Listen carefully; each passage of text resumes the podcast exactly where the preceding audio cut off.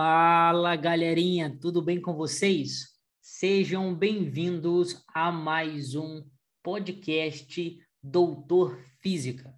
Hoje vamos falar de um conteúdo muito, mas muito importante para a sua prova.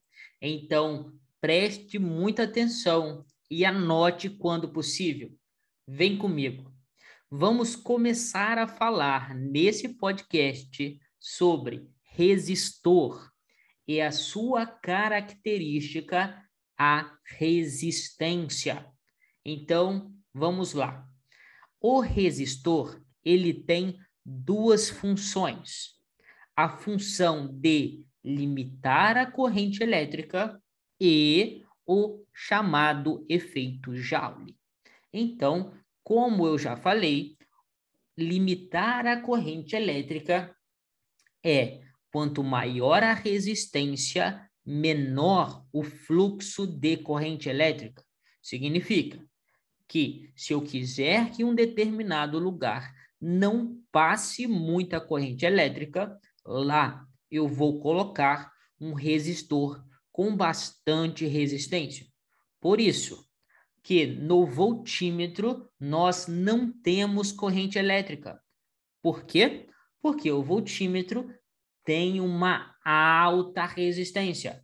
E da mesma forma, em um amperímetro, o fluxo de corrente elétrica é altíssimo.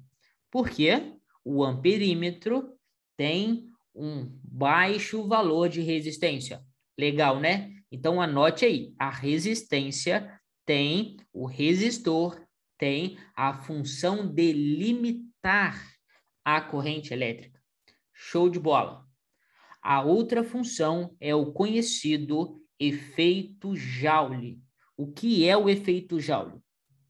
O efeito Joule é quando você pega a energia elétrica e transforma e dissipa e joga fora em função da energia térmica.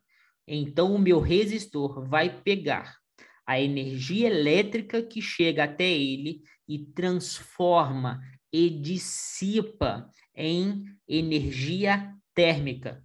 Você conhece alguns efeitos, como o efeito Joule, em alguns momentos, no chuveiro, é um bom exemplo. A água ela sai quente utilizando o efeito Joule, porque a resistência lá dentro do chuveiro pega a minha energia elétrica e transforma em energia térmica e dissipa em energia térmica.